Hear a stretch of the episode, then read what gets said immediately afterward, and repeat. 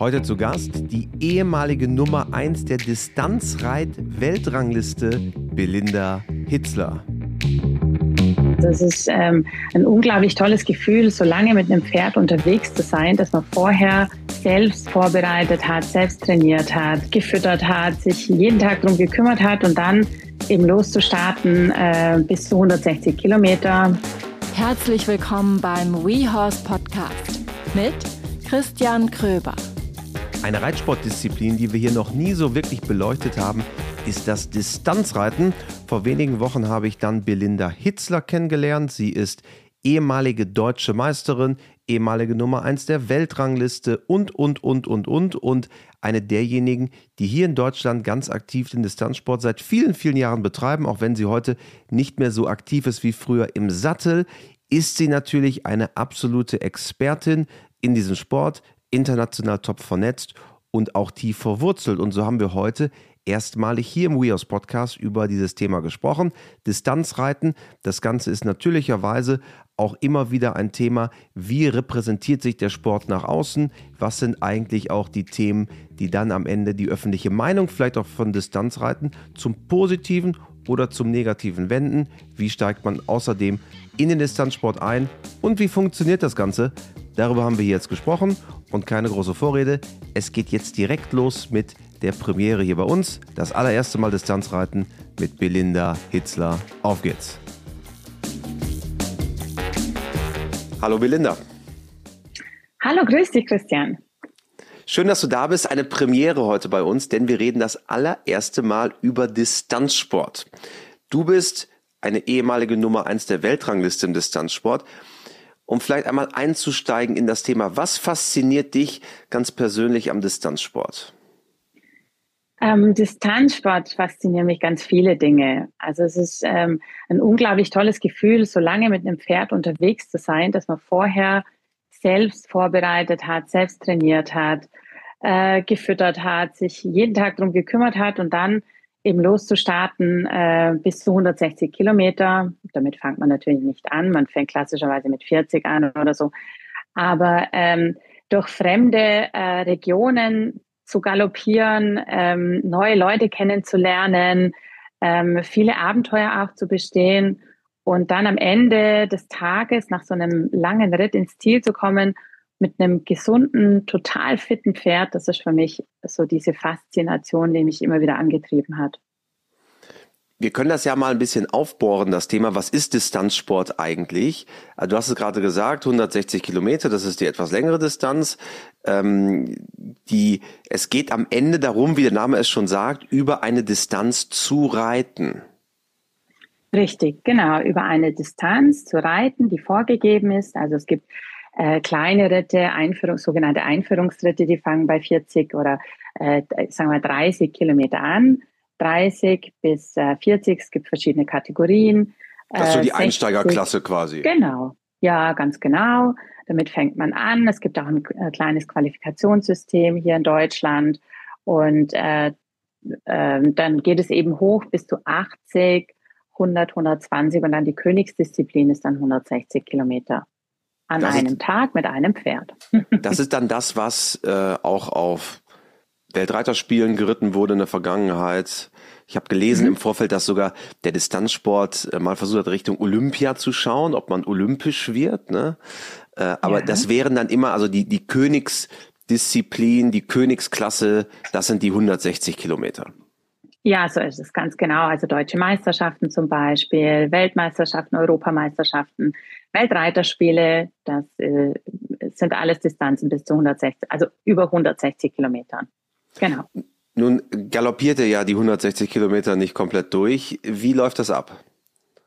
Also ähm, ja, in, in manchen Regionen galoppiert man tatsächlich durch. Ja, also es kommt immer darauf an, wie die Bodenverhältnisse sind. Und ähm, aber wir versuchen schon so schnell wie möglich über diese Strecke zu kommen. Ähm, und wir trainieren ja auch dafür. Wir fangen jetzt nicht bei 40 Kilometer an, die Pferde äh, zu galoppieren. Aber wenn die dann halt höher gehen, ist halt so eine, so eine Mischung zwischen Galopp und Trab, würde ich jetzt mal sagen. Wobei tatsächlich ähm, zwischenzeitlich mehr galoppiert wird. Der berühmte Tralopp. Ja, so genau. So eine Mischung einfach. So wie das Pferd das einfach gut kann, wie, wie man es gut auch trainiert hat. Also man, man fragt ja das ab, was man eben vorher ähm, gemacht hat, ja, und was man vorher trainiert hat. Und dazu ist es auch wichtig, dass man sich vielleicht auch vorher mal guckt, wenn ich jetzt sage, okay, ich gehe jetzt auf eine Weltmeisterschaft oder äh, auf irgendeinen Ritt, egal wohin, dann schaue ich mir halt vorher an, wie sind denn da so die Verhältnisse, die Bodenverhältnisse. Also wenn ich jetzt ähm, irgendwo in die Berge gehe oder da äh, einen Ritt mache, dann muss ich vielleicht ein bisschen anders trainieren, wie wenn ich, wenn das ein reiner Flachlandritt ist. Wie bist du ganz persönlich zum Distanzsport gekommen? Du bist ja heute nicht mehr so aktiv wie vielleicht noch vor einigen mhm. Jahren, bist ja selber jetzt Unternehmerin. Wie bist du zum mhm. Distanzsport gekommen?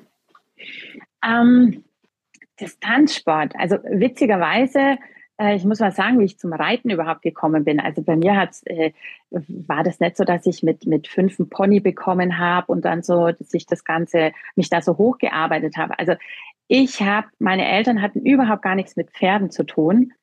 Ähm, ich habe, äh, die, die waren eigentlich im Motorsport. Das heißt, mein Papa, der ist äh, Amateur, äh, Amateurrennen gefahren mit dem Motorrad. Meine Mama ist damals sogar Motorrad gefahren und ich habe zu meinem sechsten Geburtstag ein Motorrad bekommen und kein Pony. Was auch natürlich richtig cool war und was ich auch äh, sehr genossen habe und, und wirklich viel Spaß dabei gehabt habe. Aber im Grunde meines Herzens wollte ich immer ein Pony haben. Und ähm, ja, ich habe dann tatsächlich, bin dann erst relativ spät zu den Pferden gekommen durch meinen Mann, durch meinen jetzigen Mann. Wir haben uns äh, relativ früh schon kennengelernt mit 15. Der hatte ein Pferd und ein Motorrad und der hat tatsächlich damals schon mal einen Distanzritt gemacht und äh, mit diesem Pferd. Und ähm, das hat mich total fasziniert, weil ich äh, so so lange Geschichten gern mag, so ein bisschen ausgefallene. Ähm, und das hat mich total fasziniert. Und bevor ich reiten konnte, sind wir dann auch schon auf äh, zu so Distanzseminaren gefahren. Und dann hat mich das noch mehr fasziniert. Hat dann zum Reiten angefangen mit 16. Dann bin ich mit, mit, mit meinem Moped äh, in die Reitstunde gefahren und so hat das Ganze angefangen. Und dann habe ich eben ähm, den Sohn von dem ersten Stut, von der ersten Stute meines Mannes genommen und bin auf den ersten ich glaube, 36 Kilometer Ritt gefahren nach Schwarzenfeld. Und so hat das Ganze angefangen. Und dann waren wir total infiziert sozusagen. Das hört sich so an, dass du infiziert wurdest ja. mit dem Distanzreiter-Virus. Ja. ja, so, so kann man das auch sagen. Aha. Ja, genau. Was repräsentiert für dich diese Faszination? Also äh, für alle, ihr könnt es ja jetzt nicht ähm, sehen im Podcast, aber du strahlst ja förmlich, wenn du über Distanzreiten sprichst. Ja, das ist einfach so ähm, diese Gemeinsamkeit mit dem Pferd, diese, diese lange gemeinsam, diese vielen Stunden, die man mit seinem Pferd verbindet. Das heißt, dass ich nicht nur hier fünf Minuten äh, irgendwie drauf sitze, ohne dass ich das abwerte. Das, das soll sich jetzt nicht abwertend anhören, aber für mich ist es einfach so ein bisschen mehr. Ich liebe das, die Pferde vorzubereiten, zu beobachten, wie sie auf Trainings, verschiedene Trainingsarten reagieren. Und da gehört auch Dressurarbeit dazu. Ähm, nicht nur, dass wir ähm, hier stundenlang durchs Gelände juckeln irgendwie, sondern tatsächlich, ich reite mein Pferd immer. Und reiten heißt, ich fühle mein Pferd immer, ich versuche es immer zu fühlen. Ich versuche alles zu fühlen, was sich verändert, positiv wie negativ. Und das macht für mich so diese, auch diese Faszination aus, dass man so viel ähm, erleben kann, aber auch so viel verändern kann, auch im Positiven. Und ähm, das ist für mich einfach so ein, so ein Rundumsport äh, der, wo man viele auch Abenteuer einfach auch meistert, mit zusammen mit dem Pferd neue Dinge entdeckt. Wenn ich irgendwo hinfahre auf einen Ritt, wo ich noch nie war, dann ist das einfach faszinierend. Und dann wird man zu so einem, zu so einem eingeschweißten Team mit seinem Pferd. Und das ist einfach ein ganz besonderes Gefühl. Wie ist das eigentlich, wenn ich jetzt Gut, diese 40 Kilometer Ritte oder die, diese, die ganz kurzen Ritte, da geht's vielleicht noch, aber bei so einem langen 160 Kilometer Ritt, sind das dann eigene äh, Wege, die dann auch abgesteckt sind oder reitet ihr in Anführungsstrichen auf dem Feldweg? Ähm, das ist alles markiert natürlich, ja. Also es ist eine vorgegebene Strecke, die markiert ist. Es gibt ja auch, also wir, wir, wir reiten ja nicht 160 Kilometer normalerweise in eine Richtung, sondern äh, klassischerweise mittlerweile hat sich das so entwickelt, dass es Start und Ziel gibt und da finden dann auch die, die Kontrollen statt, also Voruntersuchungen, dann die Wettchecks, die sogenannten Wettchecks, die während den, da wird das Pferd eben nach jeder Runde untersucht und dann hat man dort eine Pause. Und äh, diese Loops, ähm, die Strecken, die sind alle markiert. Und wir reiten, ja, also ähm, über Feldwege natürlich. Manchmal muss man über Straßen reiten, weil es eben ähm, nicht anders geht. Manchmal auch quer, quer durch die, quer durch die Natur. Wie das halt so in manchen Ländern geht es. Äh, manchmal auf Pfaden, je nachdem. Ähm, also da ist wirklich alles dabei. Bergauf, bergab. Ähm, sind auch manchmal knifflige Sachen die, dabei, die man überwinden muss. Aber es ist alles eben vorgegeben. Also man sucht sich das nicht selber raus. Also man muss sich jetzt nicht so vorstellen, dass ich jetzt 160 Kilometer in die eine Richtung reise. So die, Stan die Distanz wahrscheinlich ähm, München-Nürnberg. Das würde ich sagen, 160 Kilometer. Man, man startet nicht in München und landet in Nürnberg und weiß ja gar nicht, wie soll ich jetzt nach Hause kommen, sondern ihr reitet sozusagen das, was du Loops nennst, also in, in Kreisen, in, in, in, mhm. in größeren Zirkeln rund um oder innerhalb dieses Gebietes. Ja, richtig, genau. So ähm, sind die meisten Ritte. Es gibt natürlich auch tatsächlich Ritte von A nach B. Und es gibt auch Ritte, die eben größere Runden haben, wo das nicht so ein Kringel ist, wo man wieder zurückkommt, sondern tatsächlich so, ein, so eine größere Runde hat, wo man dann erst im Ziel wieder zurückkommt und alle anderen ähm, Untersuchungen und Pausen dann irgendwo draußen auf der Strecke stattfinden. Das gibt's auch. Aber so die, äh, es hat sich so eingependelt, weil es natürlich für den Veranstalter viel einfacher ist und, und äh, stressfreier ist, das, ähm, das Ganze zu organisieren, wenn es einen Startpunkt, äh, Zielpunkt und Pausenpunkt gibt sozusagen, äh, wo ein wo dann praktisch das Startfeld oder das, der Startplatz eben auch die Wettchecks äh, stattfinden. Und äh, deshalb reitet man halt eben diese Kringel. Du sagtest ja gerade schon, äh, dass man gemeinsam große Abenteuer erlebt. Was braucht ja. es denn, um so einen Distanzritt zu meistern? Also man, man kennt es natürlich A, von den Rassen, die bei euch eingesetzt werden. Das sind Araber, Shakyas und so weiter. Mhm.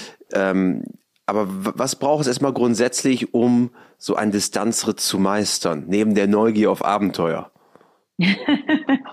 also muss schon ein bisschen verrückt sein, um, um sowas zu machen.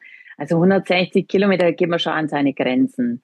Und äh, natürlich auch an die Grenzen des Pferdes, ja. Und äh, aber ähm, so, so drastisch würde ich das gar nicht bezeichnen, weil, weil die Pferde müssen ja gut aussehen. Also muss man immer gut Acht geben. Und was es da so braucht, man braucht äh, eine gute Crew, also das heißt äh, Leute, die einen unterstützen oder jemand, der halt mitfährt, der einen da betreut, unterstützt, äh, ähm, die Pferde mitversorgt. Dann äh, braucht es einen, einen guten Sattel, ein gutes Futter, Hufbeschlag. Das ist wirklich ein ganzes Konzept, das einen dann am Ende des Tages ins Ziel und zum Erfolg führt, würde ich und, jetzt sagen. Und sieht man bei so kleineren Ritten, sieht man da verschiedenste Rassen? Also, oder ist das inzwischen auch schon so, dass Araber wirklich die Pferde sind, die auch bei Distanzritten sich so durchgesetzt haben, dass man die immer sieht? Äh, natürlich sieht man sehr, also überwiegend Araber, aber man sieht tatsächlich auch andere Rassen. Also ich war erst auf einem Ritt, da habe ich einen Isländer gesehen, dann sieht man Haflinger. Ich habe sogar schon Kaltblüter gesehen, die auf Distanz gehen. Aber es ist halt so, dass sich ähm, je, je länger die Strecken sind, umso mehr ähm, hochblütige Pferde wie den Araber sieht man oder Araber-Mix, Anglos, ähm, die, die haben sich dann einfach mehr durchgesetzt und wurden dann eben auch weiter gezüchtet. Ja, das wie im, im, im Springsport, Dressursport. Es gibt dann schon verschiedene äh, Pedigrees äh, oder äh, äh, Anpaarungen, die sich äh, eben für diese Art Leistung am besten eignen. Man muss ja am Ende sagen, Distanzsport, klar ist das jetzt etwas, und da sprechen wir gleich nochmal drüber auch, ein, ein Sport, der auch sehr stark über ähm, die arabischen Länder und die Golfstaaten geprägt wird inzwischen. Aber am Ende des Tages ist ja Distanzreiten das, was früher hauptsächlich mit Pferden gemacht wurde, nämlich von A nach B kommen. Ja, da hast du vollkommen recht. Das Dafür waren Pferde ja da, von A nach B kommen. Ja, genau. Und das war, war eigentlich ja auch so, daraus hat sich das Ganze ja auch entwickelt, muss man, muss man so sagen. Ähm, klar, daraus hat sich halt einfach ein Sport entwickelt. Und dieser Sport hat sich eben auch weiterentwickelt und wurde so oder wird so ähm, organisiert, dass es eben gut zu erreichen ist, dass es gut zu organisieren ist, dass man, ähm, naja, vielleicht auch so, so sicher wie möglich organisiert, ja. Und deshalb halt auch diese Art des Sports, so wie man heute sieht. Und klar, die arabischen Länder, ähm, die haben diesen Sport für sich entdeckt, die sind da ganz groß, ähm, wie in ähm, Dubai, Abu Dhabi zum Beispiel, aber auch die anderen Länder, also in Saudi, in äh, Kuwait, in Bahrain, Katar, ist dieser Sport ganz schön gewachsen und eigentlich viel größer wie jetzt hier in Deutschland. Viel, viel größer, viel bekannter. Warum, woran liegt das, dass das Araberpferd so überlegen ist auf den langen Distanzen? Der Araber ist einfach hart, zäh, hat diesen Willen und auch wahrscheinlich diese Verrücktheit. Ähm, und, äh, und, und auch, der Araber ist auch sehr menschenbezogen. Und ich glaube, dieses Vertrauen, die sich dann, das sich dann bildet, dieses Vertrauen auch in den Menschen, ähm, macht dieses Pferd einfach aus, besonders auch für diesen Sport. Und eben diese Härte, die der auch mitbringt, der Araber. Mhm. Du sagtest gerade, dass so die Golfstaaten, ähm, du hast gerade ein paar genannt, Kuwait, Bahrain, mhm. äh, Katar, dann die Vereinigten Arabischen Emirate, das sind jetzt so die Länder, wo der Distanzsport sehr, sehr populär geworden ist. Während in Deutschland ich will nicht sagen, dass es ein Nischendasein frisst, aber wir haben ja eben schon im Vorfeld drüber gesprochen. Wahrscheinlich kann man in Deutschland die Anzahl der Distanzreiter Stand heute ist wahrscheinlich eine dreistellige Anzahl, oder? Ja, es sind vielleicht ein bisschen mehr, aber das Gefühl, du hast schon recht. Ähm, hier in Deutschland ist einfach so dieser klassische, die klassische Reiterei, wie Springen, Dressur, Vielseitigkeit, sehr populär, viel, viel populärer wie eben das Distanzreiten. Ähm, und in, in, in den Arabischen Emiraten, dadurch, dass das eben auch die Herrscherfamilie macht, will das jeder machen und hat, ähm, hat es dann eben so eine, so eine unglaubliche Dynamik, dass, äh, und deshalb eben auch ein riesengroßes Starterfeld und alle sind begeistert von diesem Sport. Ähm, weil natürlich auch viel mehr berichtet wird. Ähm, und in Deutschland, ja, du hast schon recht, das ist leider so, dass, dass der Sport eben nicht ganz so, das Distanzreiten leider so eine ja, wirklich so eine Randsportart ist irgendwo.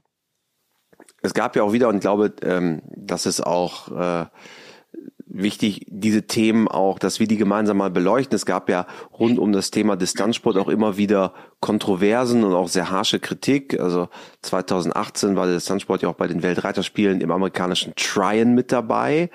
Und das ist alles, glaube ich, ziemlich suboptimal geendet für den Distanzsport. Woran liegt das, dass auch in der öffentlichen Wahrnehmung, und wenn ich sage so optimal geendet, ich glaube, das Rennen, ein Großteil der Reiter hat das Ziel, glaube ich, auch nicht gesehen. Du weißt es, glaube ich, mhm. besser als ich. Ähm, es ist auf jeden Fall alles suboptimal gelaufen.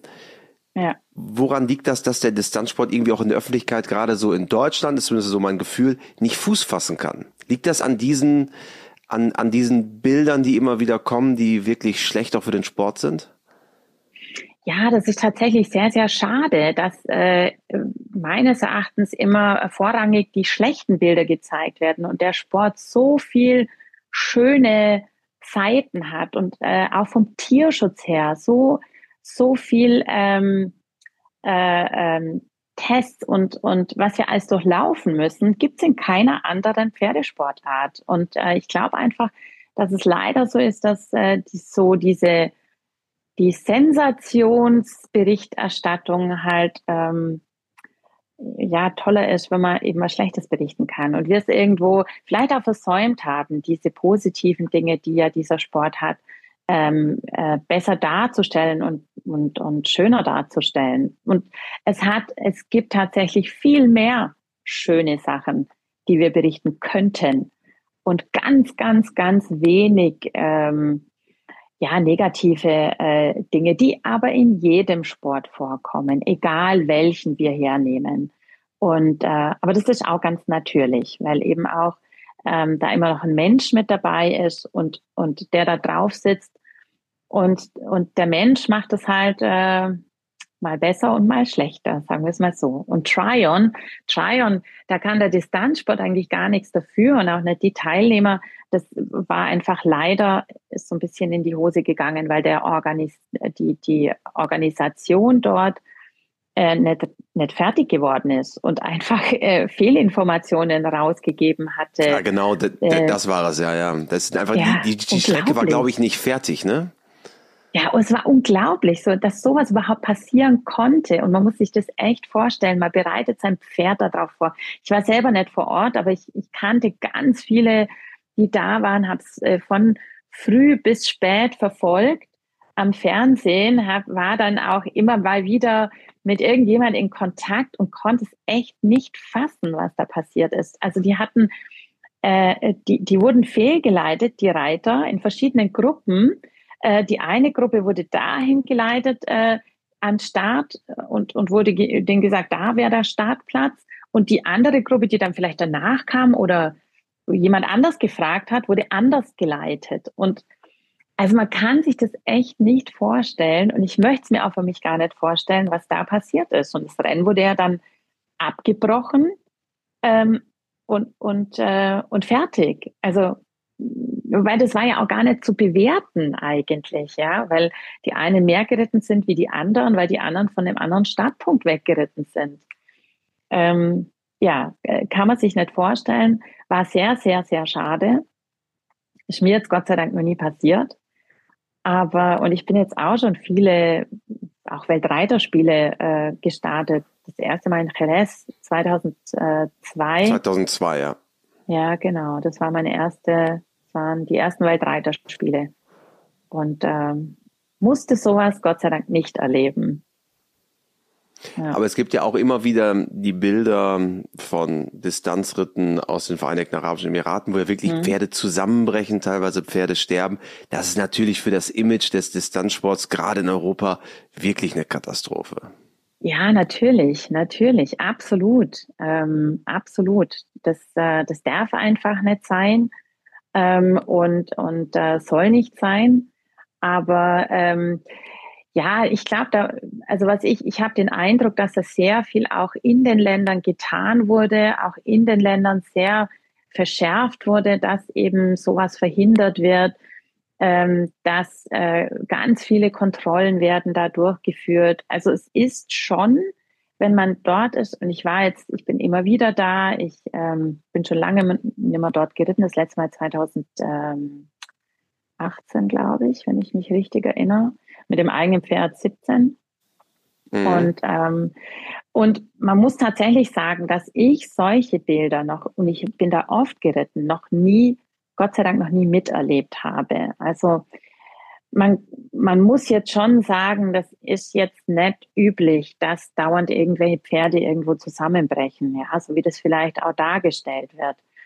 Ähm, und dann eben jetzt zwischenzeitlich wirklich viel gemacht wurde, dass man dem eben entgegenwirkt. Aber es sind natürlich auch viele, viele Starter, weil der Sport so populär ist. Und ähm, dann passiert vielleicht auch leichter oder mehr ähm, was ja. man so vielleicht äh, verhindern, gerne verhindern will, aber manchmal halt ähm, nicht bei jedem verhindern kann.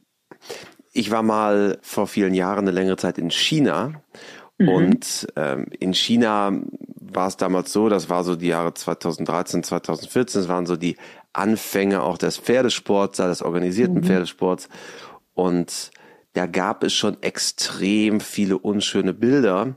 Und ich habe mich häufig gefragt, woran liegt das? Liegt daran, dass die Leute ähm, die sind ja nicht per se jetzt dem Pferd gegenüber negativ eingestellt. Es ist häufig mhm. aber eine fundamental andere kulturelle Prägung. Würde ich jetzt mal sagen, ohne zu häufig jetzt im arabischen Raum unterwegs gewesen sein, gerade in den Golfstaaten, dass das ja auch da so ist. Hast du das Gefühl, dass sich das trotz alledem ein bisschen verändert in die positive Richtung? Absolut, ja, absolut. Also wir sind ja da auch ähm, durch unseren ja, durch unsere, ähm, durch unseren Job beziehungsweise durch unsere Produkte in ganz vielen Stallungen unterwegs und, und sehen sehr, sehr viel auch hinter der Kulisse. Und ähm, da hat sich unglaublich viel positiv verändert. Ähm, und, äh, und auch die Einstellung ist eigentlich nicht verkehrt.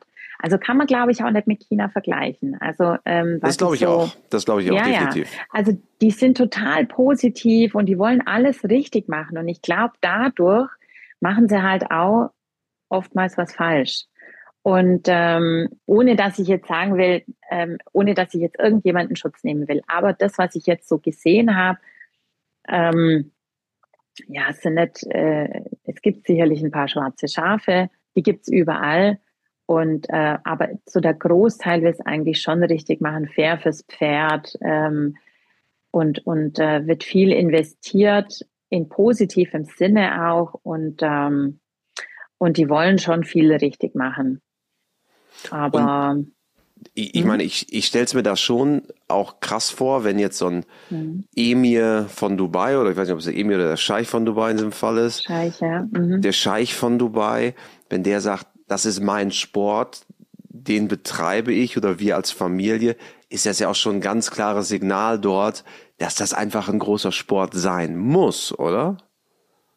Ja, natürlich. Da will jeder dabei sein. Wenn, da ist es schon so, wenn das der Scheich macht, dann will natürlich, wollen das die anderen auch machen, äh, um ja, weil, weil das einfach, ähm, um den Scheich auch zu unterstützen, und äh, weil er das macht, wollen das die anderen auch machen. Das ist so eine Vorbildsfunktion vielleicht oder dem will dann jeder nacheifern. Und er hat natürlich auch viele unterstützt.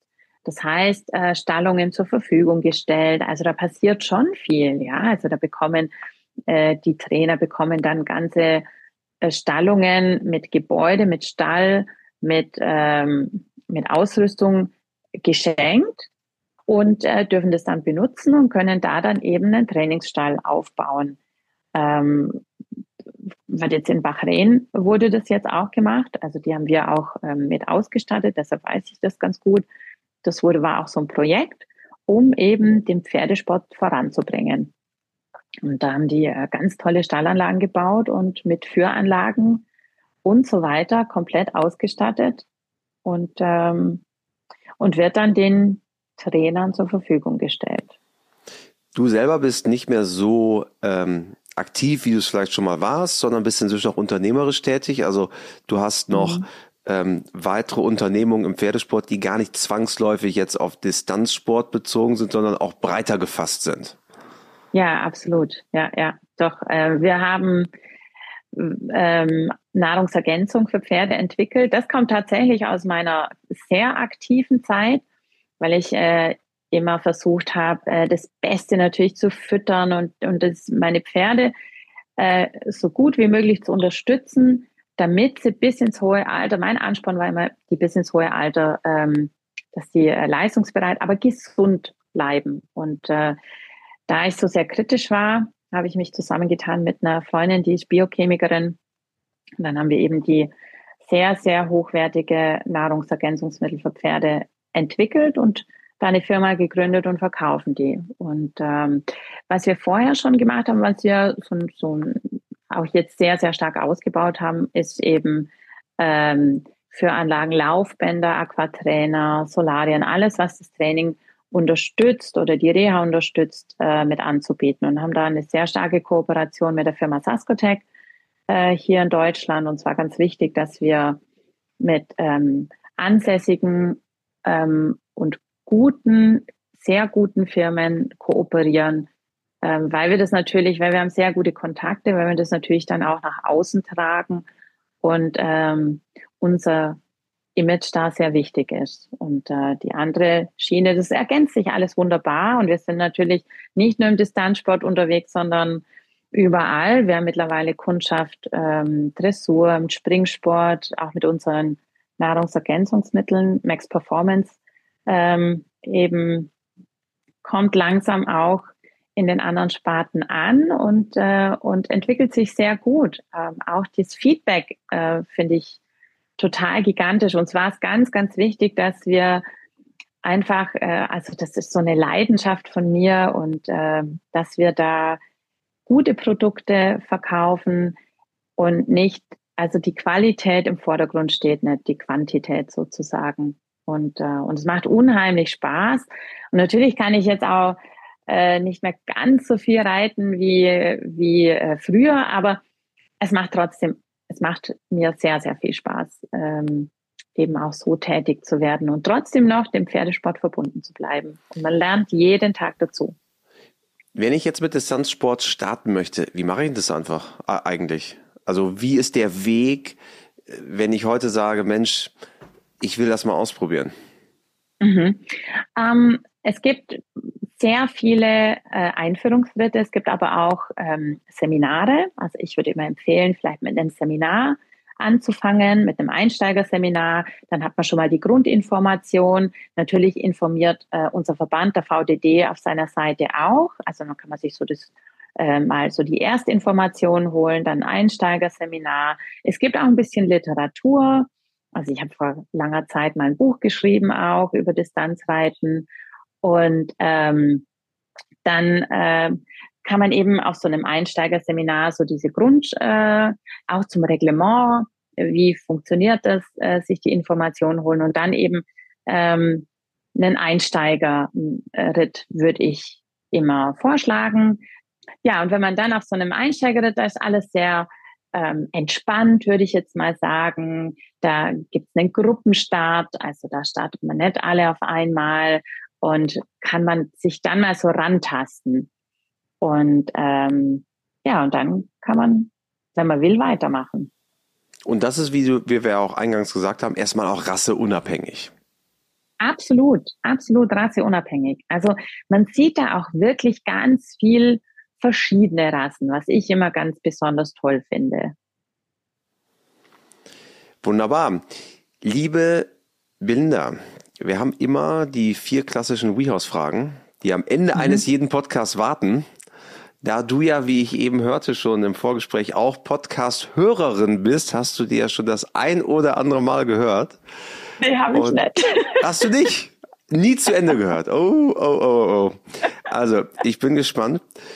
Hier kommt Frage Nummer eins. Hast du ein Motto, nach dem du lebst?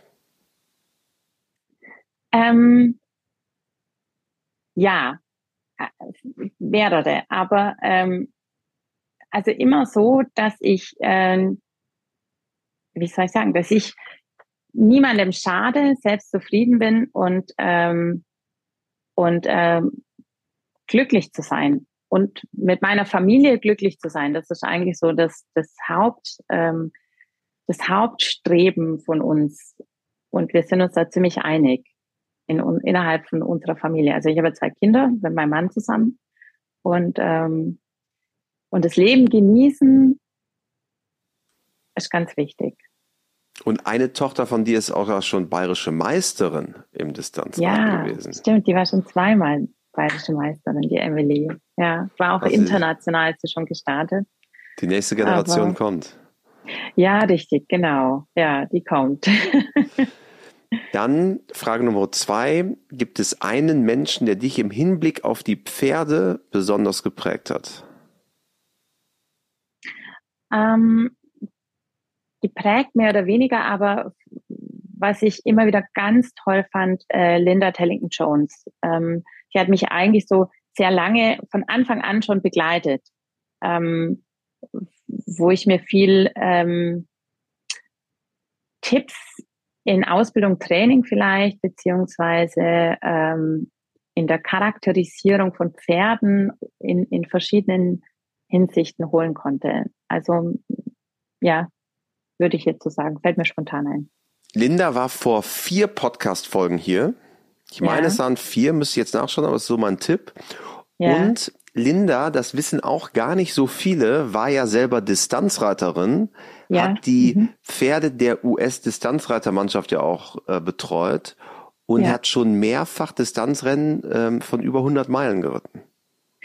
Ja, ähm, das weiß ich tatsächlich und wir haben uns da immer wieder mal auch getroffen. Also äh, wie sie die US-Mannschaft auch äh, unterstützt hat, betreut hat, habe ich sie getroffen und ähm, ich habe äh, vor vielen, vielen, vielen Jahren mal einen Kurs bei ihr direkt gemacht und ich glaube äh, fast alle Bücher gelesen von ihr und so. Also ein, ein sehr interessanter, ganz interessanter Mensch mit vielen Informationen und, äh, und, und viel, viel, viel Wissen. Also wer möchte, kann gerne nochmal den letzten Podcast und wir haben noch einen davor. Linda war sogar schon zweimal zu Gast. Mhm, also da gibt super. es einige Podcasts, die können wir gerne in den Show Notes verlinken, dann findet ihr die. Frage Nummer drei, liebe Belinda, ist, mhm. wenn du, ne, wenn du Reitern beziehungsweise Pferdemenschen eine Sache im Umgang mit ihren Pferden auf den Weg geben könntest, was wäre es? Hört auf das Pferd und respektiert das Pferd. Und es ist nicht immer das Pferd an allem schuld. Und zum Abschluss vervollständige bitte diesen Satz. Pferde sind für mich. Ein großer Teil von meinem Leben und ich könnte mir es nicht mehr ohne vorstellen. Liebe Belinda, vielen Dank, dass du bei uns warst. Ein Einblick in den Distanzsport, den wir so noch gar nicht hier hatten. Es hat sehr viel Spaß gemacht und vielleicht ist der eine oder andere mal äh, motiviert, so ein bisschen tiefer reinzuschauen in das Thema Distanzreiten. Und äh, wie gesagt, alle Infos packen wir nochmal in die Show Notes. Und ich kann nur Danke sagen. Schön, dass du da warst. Ich danke dir, Christian. Mir hat wahnsinnig viel Spaß gemacht und auch äh, finde ich es toll, dass, äh, dass du Distanzreiten eine Plattform gegeben hast und äh, wir uns hier vorstellen dürfen. Vielen Dank. Danke dir. Ciao. Ciao. Ciao, Christian.